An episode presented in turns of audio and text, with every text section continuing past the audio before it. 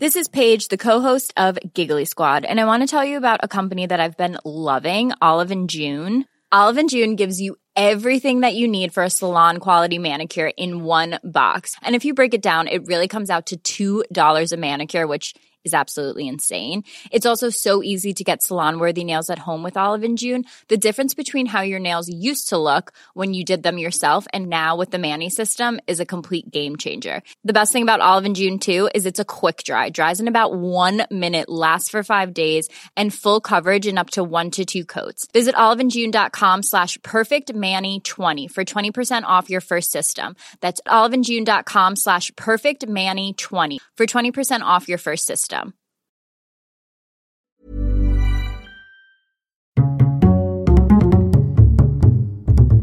Culture G. Cultivez votre curiosité. Bonjour à tous. Aujourd'hui c'est le 1er mai, le jour du muguet.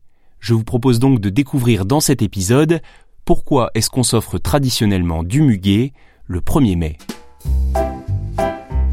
Le muguet déjà est un symbole du printemps.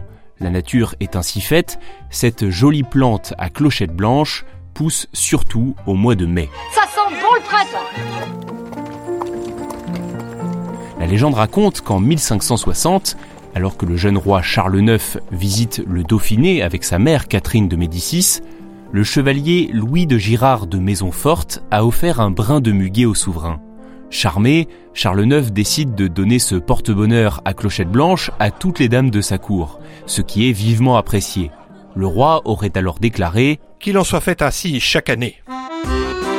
Alors ça, c'est pour la légende. Mais dans les faits, on considère que cette tradition est vraiment apparue en France à la fin du 19e siècle. La vente du muguet sans autorisation sur la voie publique devient officiellement tolérée à ce moment-là, et il n'est pas rare que les acheteurs se laissent convaincre avec une petite chanson. À la ville on criait, acheter du muguet, ça porte bonheur. Au début du XXe siècle, cette tradition s'étend à toute la France et s'impose. Dans les grands magasins, les clients se voient souvent offrir en mai un petit brin de muguet. 25 sous, messieurs, dames, 25 sous pour du bonheur toute l'année. Le couturier Christian Dior en fait même son emblème.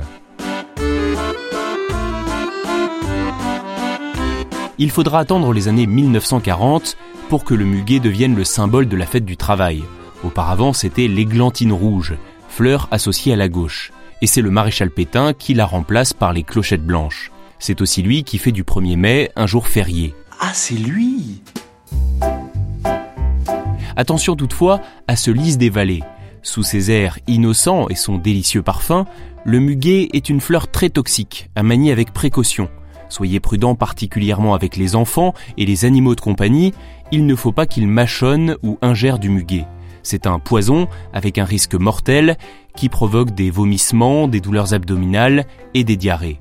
Un peu de prévention ne fait jamais de mal, alors sachez-le, en cas d'ingestion, il faut impérativement appeler un centre antipoison et le plus rapidement possible. Merci d'avoir écouté cet épisode.